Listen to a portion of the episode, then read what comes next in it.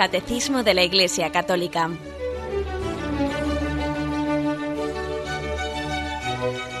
Un programa dirigido por Monseñor José Ignacio Munilla, Obispo de San Sebastián.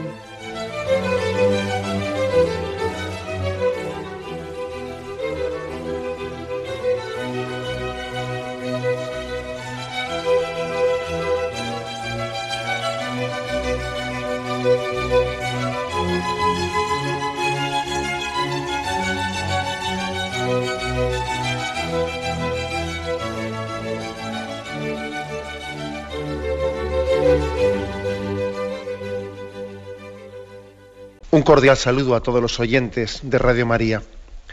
Un día más, con la gracia del Señor, proseguimos el comentario del Catecismo de nuestra Madre la Iglesia.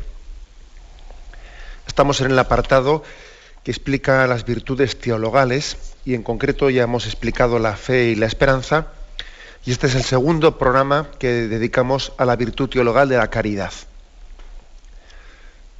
Es a partir del punto 1823 donde nos hemos quedado. Y dice así este punto, 1823. Jesús hace de la caridad el mandamiento nuevo. Amando a los suyos hasta el fin, manifiesta el amor del Padre que ha recibido. Amándose unos a otros, los discípulos imitan el amor de Jesús que reciben también de ellos. Perdón, que reciben también en ellos. Por eso Jesús dice, como el Padre me amó, yo también os he amado a vosotros, permaneced en mi amor. Y también este es el mandamiento mío, que os améis unos a otros como yo os he amado. La primera afirmación ¿no? de este punto 1823, la primera fase, frase. Jesús hace de la caridad el mandamiento nuevo. Juan 13, versículo 34 en el contexto de la última cena, tras el lavatorio de los pies, Jesús da ese mandamiento nuevo. Os doy un mandamiento nuevo, que os améis unos a otros como yo os he amado. La primera pregunta sería, eh, la primera reflexión es la siguiente. ¿En qué sentido se le llama mandamiento nuevo? Mandamiento nuevo. Antes, antes de Jesús no existía el mandamiento del amor al prójimo. No, es eso, sí que existía ese mandamiento. ¿eh? De hecho, por ejemplo, eh, si veis Marcos, Marcos 12, versículo 31, allí podéis leer. ¿Cuál es el mandamiento? Se acercó, ¿no? Uno de los escribas que, que les había oído y viendo que que le había respondido bien, le preguntó, ¿cuál es el primero de todos los mandamientos? Jesús le contestó, el primero es, escucha a Israel, el Señor nuestro Dios es el único Señor, y amarás al Señor tu Dios con todo tu corazón, con toda tu alma, con toda tu mente, con todas tus fuerzas. Y el segundo es, amarás a tu prójimo como a ti mismo. No existe otro mandamiento mayor que estos dos. Si os fijáis, eh, y uno lee esto pues en algunas Biblias, como la de Jerusalén, de estas que tienen algunos, algunas referencias de paralelos, etcétera, allí veis que en el margen dice cómo en Levítico, en un libro del Antiguo Testamento, por supuesto, ¿no? En el Levítico, capítulo 19, versículo, versículo 18, ya allí en el Antiguo Testamento existía el mandamiento del amor al prójimo. Allí se dice, no odies en tu corazón a tu hermano, pero corrige a tu prójimo para que no cargues con pecado por, su causa. No te vengarás, ni guardarás rencor contra los hijos de tu pueblo. Amarás a tu prójimo como a ti mismo. Yo ya ve. Amarás a tu prójimo como a ti mismo. Luego, el, el mandamiento de amar al prójimo, eso no era novedoso. Lo que era novedoso es lo que Jesús dice, amarás al prójimo como yo os he amado. Amaos unos a otros como yo os he amado. Eso es lo novedoso. Pertenecía ya al Antiguo Testamento, amarás a tu prójimo como a ti mismo. Lo que es novedoso es el motivo, la motivación, la, esa luz, ese espíritu con el que tenemos que, amar al prójimo. El espíritu con el que amamos al prójimo es el amor con el que Cristo nos ha amado a nosotros. A eso le llamamos, ¿no? El mandamiento nuevo. Por lo tanto, en el Evangelio se recogen las dos cosas y de la boca del Señor salieron las dos cosas. El Señor, por ejemplo, hay, como os ha dicho ese texto de Marcos 12, 31, Él recoge del Antiguo Testamento ese mandamiento de amarás al prójimo como a ti mismo, lo recoge, pero él añade algo más. Él añade algo nuevo y específico ¿no?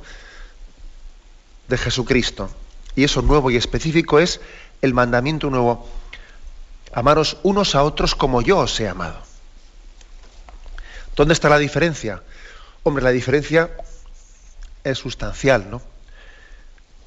Decir, amarás al prójimo como a ti mismo, en el fondo es eh, fundamentarse en, ese principio, trata a los demás como quieras que ellos te traten a ti.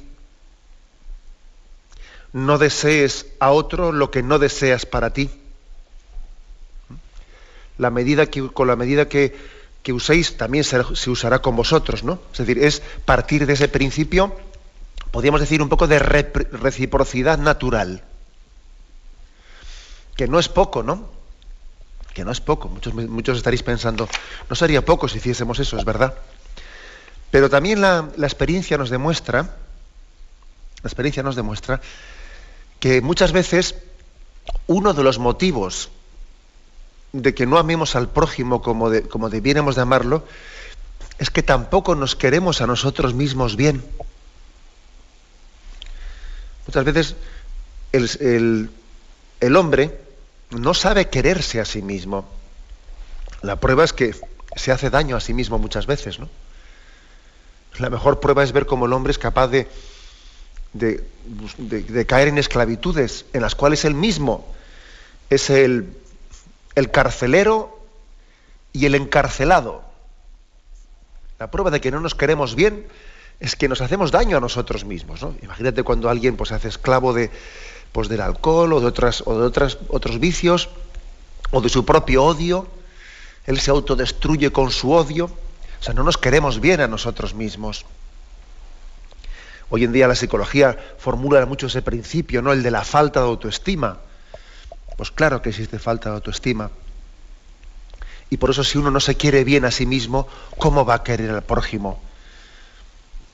Claro, la frase esa, amarás al prójimo como a ti mismo, Claro, suponiendo que te ames bien a ti mismo, ¿no? Si no te amas bien a ti mismo, ¿qué vas a hacer con el prójimo? Si en el fondo te autodesprecias, si no te aceptas a ti mismo como eres, si no te quieres, si no te aceptas, ¿no? si no tienes esperanza, ¿cómo vas a amar bien al prójimo? ¿no? Bueno, pues uno de los problemas precisamente por los que no nos queremos bien a nosotros mismos es igual porque no valoramos lo esencial en nuestra vida. El ser hijos de Dios, el que seamos hijos del amor de Dios, que Dios nos, haya querido, que nos quiera personalmente, ¿no? No valoramos eso, y entonces no nos queremos bien. Y uno se autodesprecia porque en el fondo tiene, tiene envidia del prójimo, no se gusta a sí mismo como es, porque no valora lo esencial de su vida, ¿no? Y está haciendo un problema de cuestiones que son accidentales, ¿no? Claro, por lo tanto, Jesús aquí, cuando él mm, cambia la formulación o supera esa formulación de amarás a tu prójimo como a ti mismo y pasa a esa otra, ¿no? Amaos unos a otros como yo os he amado. Yo creo que el Señor también ha dado este cambio, este giro, este giro, porque es consciente de que el hombre necesita una escuela de amor. Y el Señor ha venido también a revelarnos y a descubrirnos cómo tenemos que querernos y cómo tenemos que querer al prójimo. Aquí hay una escuela muy importante, ¿no? Querernos como Dios nos quiere, como Dios nos quiere. Bueno, esta es una, primera matización que, como veis, es, es fundamental, ¿eh? es fundamental donde las hay este matiz. Por esto se le llama mandamiento nuevo, porque por la causa formal, ¿no? El espíritu con el que, el que tenemos que, amarnos, como Cristo nos ha amado. La segunda parte eh, de este punto 1823 hace un matiz, ¿no? Lo vuelvo a leer. Amando a los suyos hasta el fin, manifiesta el amor del, del Padre que ha recibido. Jesús, amando a los suyos hasta el fin, manifiesta el amor del Padre que ha recibido. Y aquí hace referencia a Juan capítulo 13, versículo primero. Jesús comienza el discurso de la última cena con, eh, con, este, con esta introducción solemne, ¿no? Antes de la fiesta de la Pascua. Sabiendo Jesús que había llegado su hora de pasar de este mundo al Padre, habiendo amado a los suyos que estaban en el mundo, los amó hasta el extremo. Jesús, por lo tanto, antes de darnos el mandamiento de amaros unos a otros como yo os he amado, nos, dice que Él nos ha amado hasta el extremo, nos ha amado hasta el fin, nos ha amado hasta el colmo, dice también algunas traducciones. Entonces, claro, uno dice, bueno, si Jesús nos dice amaros unos a otros como yo os he amado, y eso es amaros hasta el fin, etcétera, la pregunta bastante evidente es, ¿Cuál es la medida con la que tenemos que amarnos unos a otros? Pues es la medida de, la cruz, porque Jesús nos ha amado hasta entregarse a la cruz por nosotros. La medida del amor es la cruz. Quien no es capaz de, de crucificarse, eh, entre comillas, ¿no? por amar al prójimo, eh, no está tomando el modelo de Jesús como el modelo de amor. A veces nos gusta a nosotros amar al prójimo, pero de una manera que estimamos razonable, ¿no? Sin que suponga para mí cruz, sin que suponga eh, negación de mí mismo, ¿no? Amarle sin, sin que eso me mortifique, para entendernos, ¿no? Ya sabéis aquella famosa expresión eh, de, de, la madre que, que, se le atribuye a la madre Teresa de Calcuta, en una pregunta que se le hizo, Madre Teresa, ¿hasta cuánto hay que dar?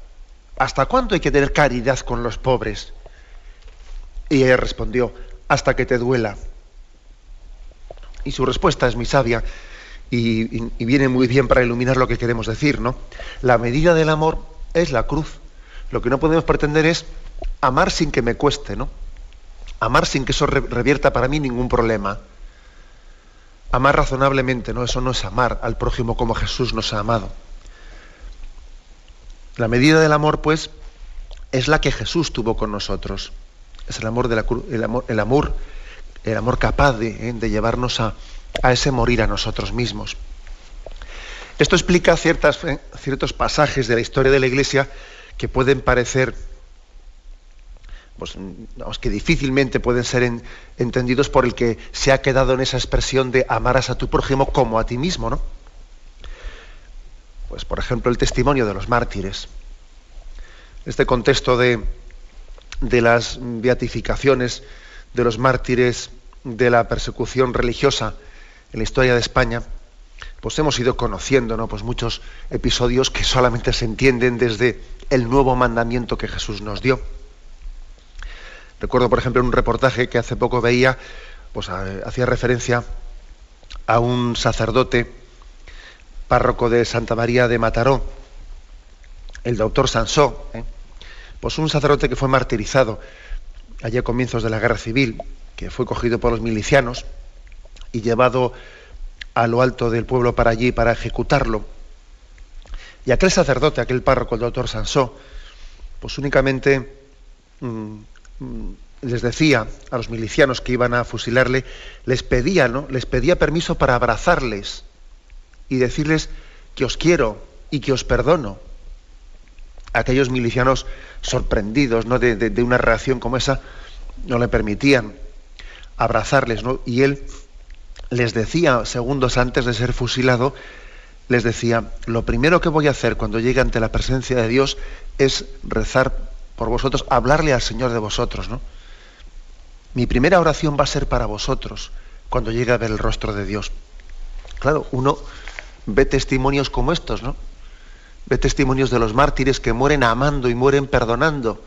Y dice uno, pero bueno, pero eso ¿Eso cómo se explica? Eso solamente se explica por el mandamiento de Jesús.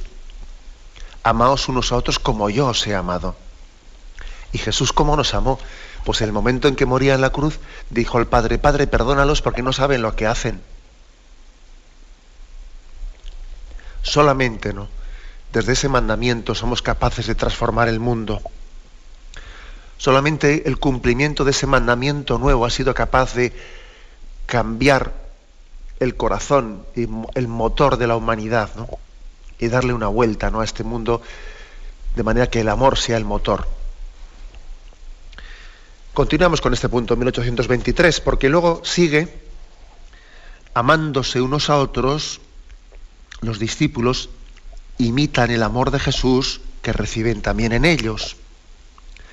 Por eso Jesús dice, como el Padre me amó, yo también os he amado, permaneced en mi amor y también este es el mandamiento mío que os améis unos a otros como yo os he amado. Vamos a ver, ¿qué, qué hay que subrayar de esto, de esto último, de la parte final del punto 1823? Pues que aquí hay como una cadena, una cadena, ¿no? Jesús dice, como el Padre me ha amado, así os he amado yo. O sea, que Jesús reproduce en nosotros el amor que ha recibido del Padre. Luego Jesús a nosotros nos dice, amaos unos a otros como yo os he amado. O sea, nosotros tenemos que reproducir el amor que hemos recibido de Jesucristo. Y luego la experiencia de la vida nos dice que el amor que nos tenemos unos a otros, luego ese lo reproduce en otros. Por ejemplo, en la, familia, en la familia, es decir, pues el amor que, del que uno ha sido hijo, es el amor que le va a permitir ser padre. Es decir, somos hijos del amor en el que hemos sido engendrados. Jesús dice, como el Padre me ha amado, así os he amado yo. Luego Él dice, como yo os he amado, amaros unos a otros. Y luego nosotros en, nuestra vida diaria, pues la verdad es que estamos transmitiendo ese testigo, ¿no? Y hemos sido educados y criados según el modelo del amor de Cristo, y nuestros hijos van a educar a los suyos según el modelo de amor que han recibido de nosotros. ¿no? Por lo tanto, qué, qué, responsabilidad tan grande ¿no? tenemos en, en recoger ese testigo del amor y transmitirlo. Nadie da lo que no tiene. Cuando somos, somos capaces de amar es porque hemos sido amados. Y aquí es en el, momento en el que tenemos que mm, reflexionar sobre la fuente de amor tan grande que tenemos en Cristo. Eh, reflexionar que Cristo ha entregado su vida personalmente por mí, ¿no? Y yo tengo razones muy grandes para el amor. Tengo razones contundentes para el perdón. Si yo he sido amado de esa forma, si yo he sido perdonado con esa gratuidad, ¿cómo yo no voy a amar gratuitamente y perdonar gratuitamente? Por eso es tan importante eh, pues, que la medida del amor está en Jesucristo. Que yo una y otra vez mire a la cruz y me dé cuenta de que he nacido de un amor gratuito que Jesús me ha amado no según mi merecimiento, ¿no? sino gratuitamente. Y yo desde esa, desde esa fuente reproduzca ese amor. Bueno, pues en este sentido, ¿no? Es en el que el punto 1823 nos habla de un mandamiento nuevo. ¿eh? Como os decía al principio, no es el mandamiento nuevo amarás a tu prójimo como a ti mismo. No, no. El mandamiento nuevo es amarás a tu prójimo como Cristo te ha amado a ti. Eso es lo nuevo, eso es lo, esencial, lo, nuclear del Evangelio. Que el amor de Cristo es la, fuente, es la medida, es el modelo del amor de los cristianos. Tenemos un momento de reflexión y continuaremos enseguida.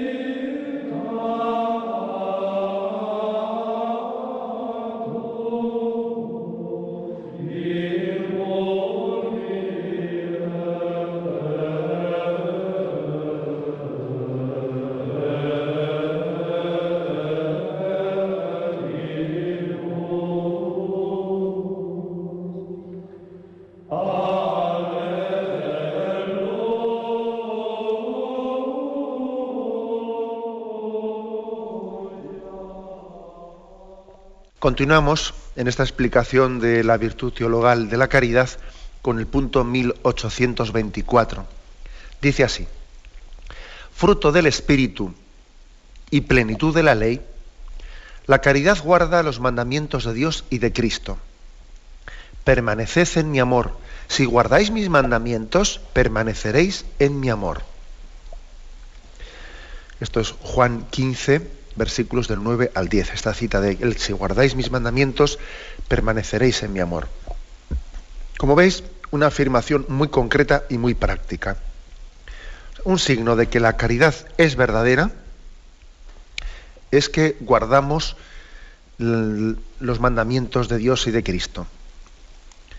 O sea, no se puede mm, desligar la caridad de la ley de Dios, ni de la ley de la, de la Iglesia. Sería falso decir, bueno, la caridad es fruto del Espíritu, pero no tiene, supera la ley. Sí, sí, supera la ley, pero, comienza por cumplirla. Sería un engaño decir, no, como este está lleno de caridad, eh, ha superado los mandamientos y entonces ya no tiene necesidad de cumplirlos. No, no eso es una, una mentira, ¿no? Eso es una falsedad. Esa famosa expresión de San Agustín, ama y haz lo que quieras, a veces ha sido muy malentendida, ¿no? Ha sido muy malentendida como si, como se dijese, bueno, el que ama, el que tiene caridad, no necesita cumplir, eh, cumplir la ley de Dios. Eso, lógicamente, es, como os podéis imaginar, una deformación del principio de San Agustín.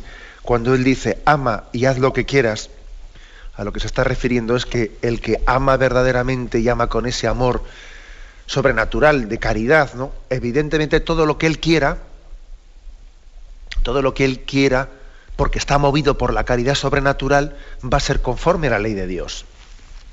Porque el problema que tenemos es que a veces el querer es contradictorio con lo que también la, cuando no tenemos una caridad suficiente, cuando la caridad de Cristo no nos ha empapado en todo nuestro ser, pues a veces tenemos tenemos, digamos, divisiones internas, ¿no? Estamos divididos. Una cosa es el querer y otra cosa es el que uno me apetece, pero sé que en, mi razón, iluminada por, por, la fe, ¿no? Y mi voluntad sé que eso no es correcto, y entonces estamos interiormente divididos. Sin embargo, cuando uno ama plenamente, cuando la caridad de Cristo ha empapado no solo tu razón, sino también tu voluntad y tus afectos, puedes decir eso de ama y haz lo que quieras, porque todo lo que tú quieras, todo lo que tú quieres cuando estás empapado de esa caridad de Cristo, pues es conforme ¿no? a esa ley de Dios.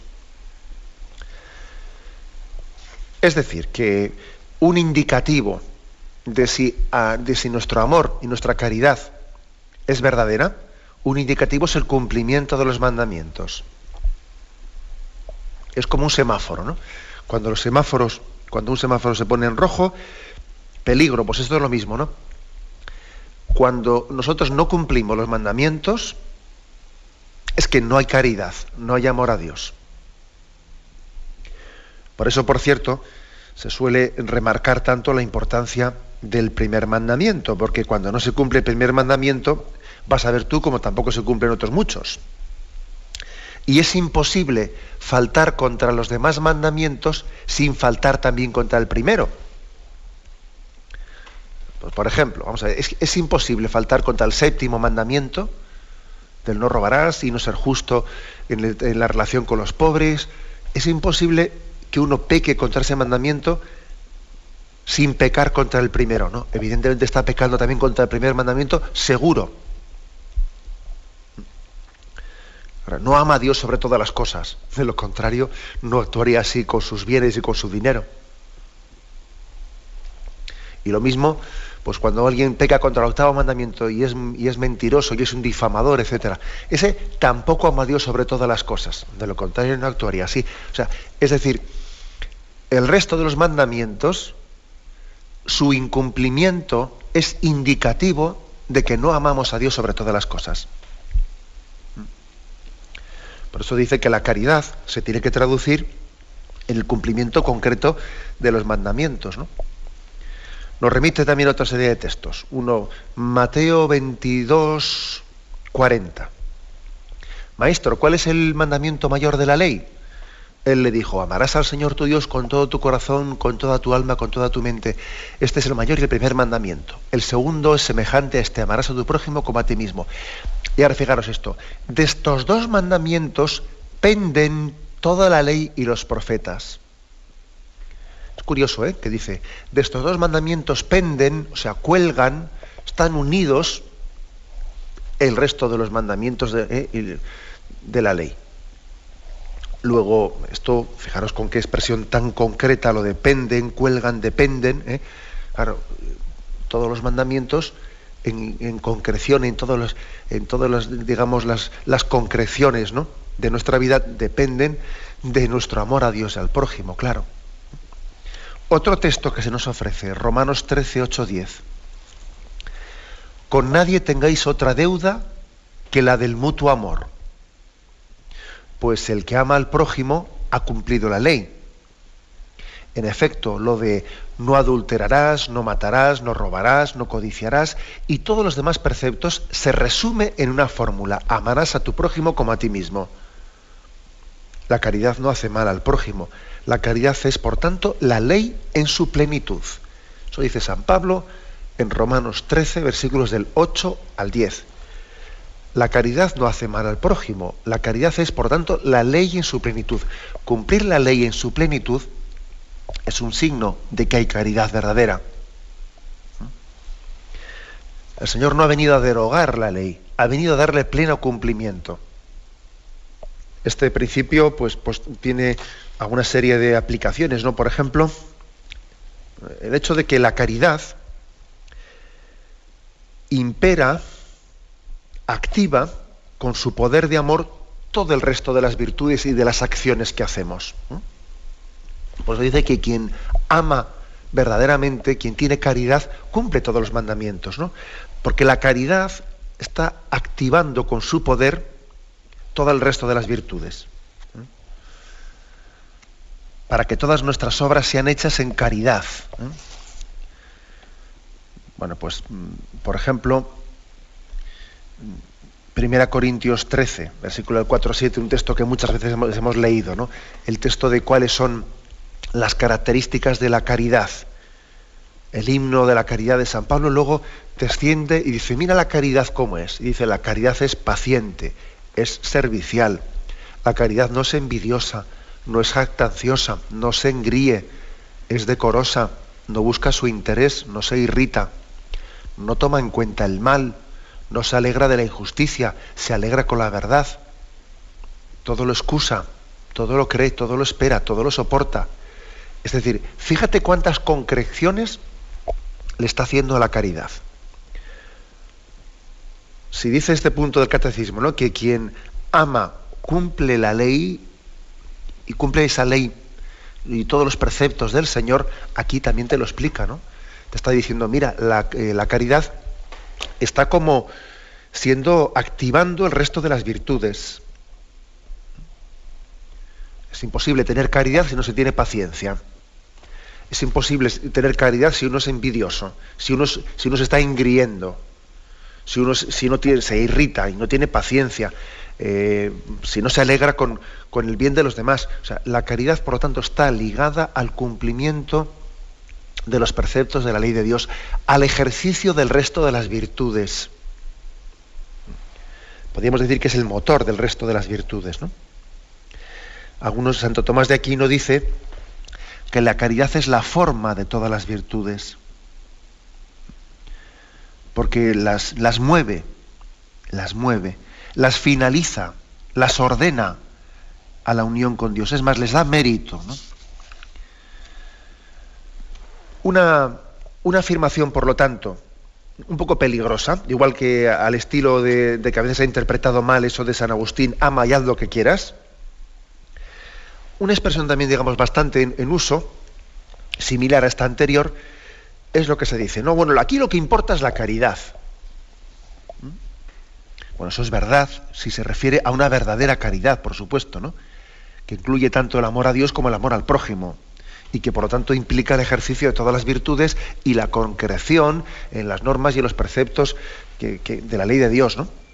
Pero eso de que lo que importa es la caridad es falso es falso cuando significa un menosprecio de las, de las demás virtudes cristianas, ¿no?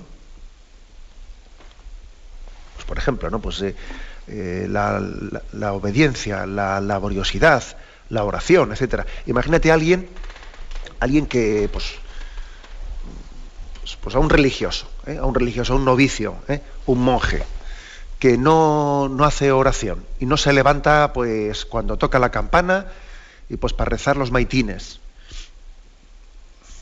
o no, no cumple las normas y, los, y, las normas y de la regla conventual, ¿no? Entonces es reprendido por el maestro de novicios o por el, o por el prior o por el abad en el capítulo de faltas, ¿no? Y entonces él va y responde y dice, bueno, bueno, que eso, que las normas, los preceptos, la campana, el horario, aquí lo que importa es la caridad, dice el monje, ¿no? Oiga, mire usted, la caridad también se está traduciendo en la puntualidad, y en la obediencia y en la oración, etcétera, etcétera. Es decir, eso de que, bueno, lo que importa es la caridad cuando es arguido con una especie de excusa, ¿no? Excusa, una, pues una patente que te dispensa del ejercicio de las, más virtudes, entonces es una falsedad. Es una falsedad. Por otra parte, es obvio que sin la práctica vigorosa de ese resto de las virtudes, ¿no? Pues de la humildad, de la pobreza, de la obediencia, etcétera, es imposible vivir la caridad. O sea que en el fondo cuando uno dice lo que importa es la caridad, y lo dice para excusarse de que no cumple el resto de las cosas, habría que decirle, mira, dime de qué presumes y te diré de qué careces. Porque si tú, he puesto el caso ese del, del, monje, pero es que eso se traduce en cualquier, eh, en cualquier caso concreto de nuestra vida, ¿no? Bien, por lo tanto, el resumen ¿no? de este punto 1824, eh, que la caridad está ligada estrechamente al cumplimiento de los mandamientos de Dios y de los pequeños preceptos también de, las virtudes cristianas, ¿no? que están ligados a las virtudes cristianas. ¿eh? La caridad eh, está iluminando, está moviendo, está siendo el motor del resto de todos los mandamientos, de todos los preceptos y de todas las virtudes las informa, las finaliza, les da su espíritu, les da su fuerza, para que el resto de los preceptos y de las virtudes estén animados con el amor de Cristo. Tenemos un momento de reflexión y continuaremos enseguida.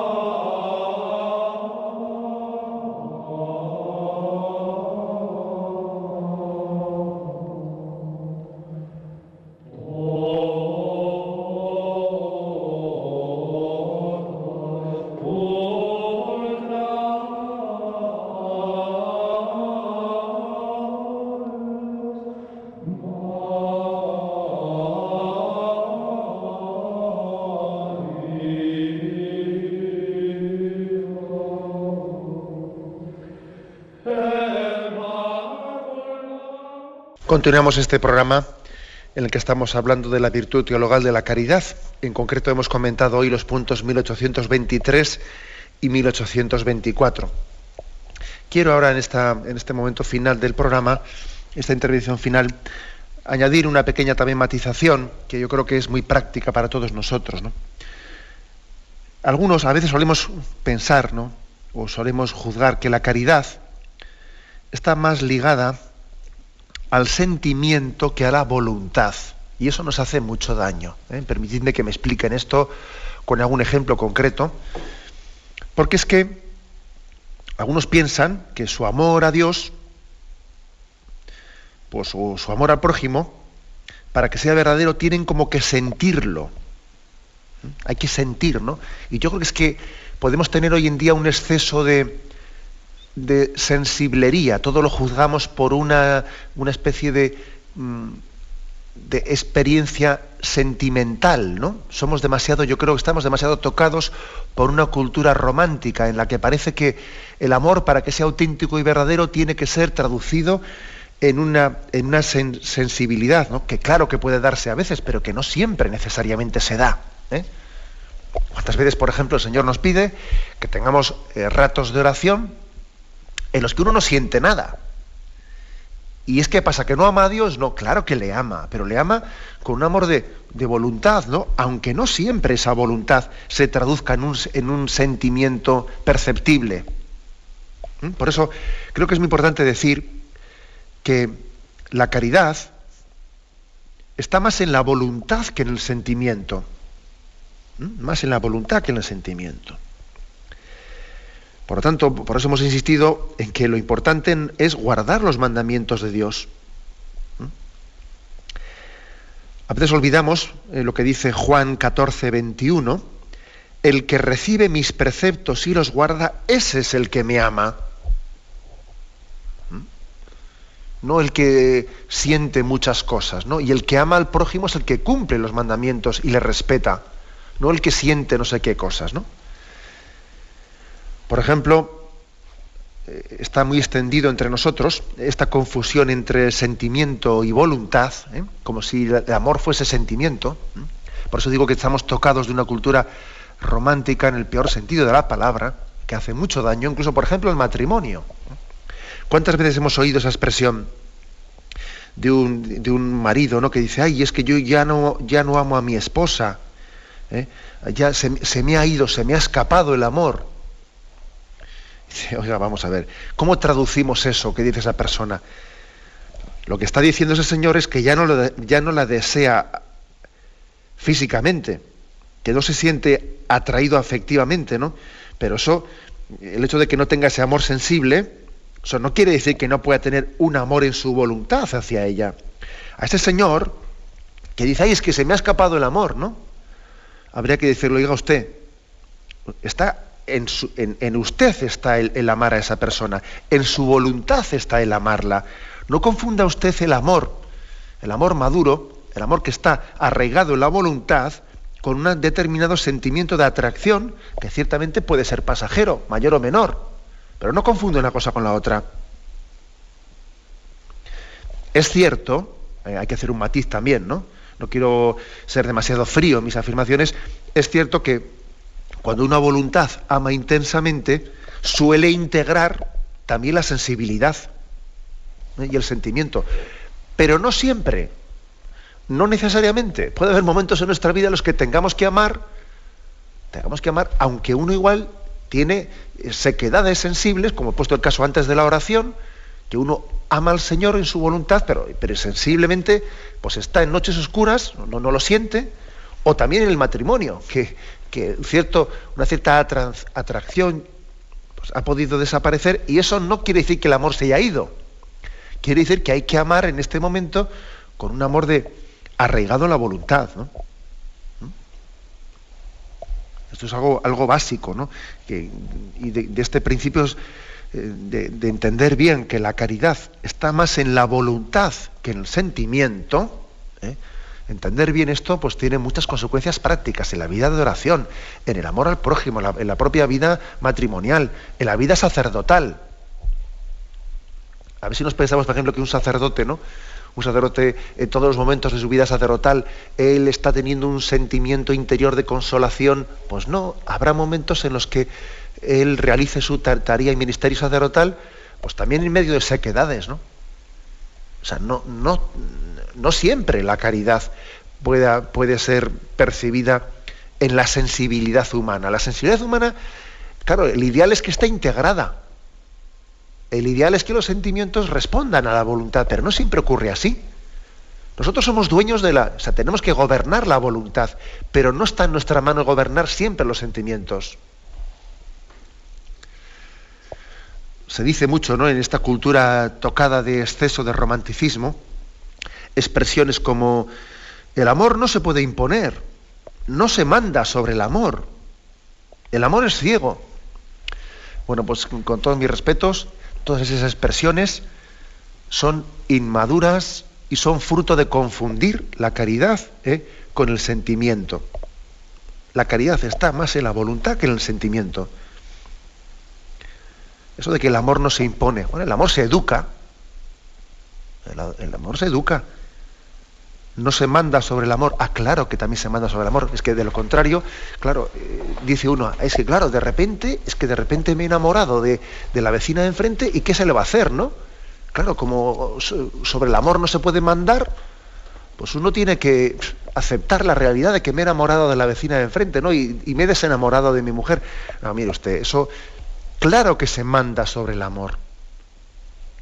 Pues porque eh, en esos primeros impulsos de atracción carnal que esa persona ha sentido, pues tiene que tener la capacidad de ordenar, ordenar esos impulsos conforme a la voluntad, ¿no? Que está en la que está firmemente insertada la virtud de la caridad. Claro que hay que poner un orden interior en el que nosotros mandamos sobre afectos, sentimientos desordenados.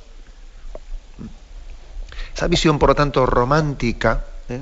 y lo digo en el peor sentido de la palabra, que no, niego que también esa palabra puede tener su, interpretación positiva, pero esa visión romántica del amor nos ha hecho mucho daño, porque estamos en una cultura muy poco racional, muy irracional, en la que el hombre queda a merced de, los impulsos, de los sentimientos, ¿no? Como si, como si ellos fuesen los que determinasen la vida. Y así, claro, nos conducimos a, pues, un auténtico callejón sin salida en el que el hombre está, no es capaz de tener un proyecto, pues, un proyecto constante, ordenado en su vida, ¿no? sino que está a merced de subidas y de bajadas, de, de ilusiones y de fracasos. Porque, porque igual que si Santa Teresa dijo aquello de que la imaginación es la loca de la casa, algo por el estilo también habría que decir de los sentimientos cuando no están educados, que son un poco la loca de la casa. En resumen, ¿no? En resumen, que la caridad está más en la voluntad que en el sentimiento. Y que es un don de Dios el que conforme vayamos madurando, pues el Señor nos dé la gracia de ir integrando integrando nuestros sentimientos, nuestra, afectividad, nuestros impulsos, de irlos integrando ¿eh? en esa voluntad movida por la, por la caridad. Lo dejamos aquí. Hemos comentado hoy estos dos puntos, 1823 y 1824. Me despido con la bendición de Dios Todopoderoso. Padre, Hijo y Espíritu Santo, descienda sobre vosotros. Alabado sea Jesucristo.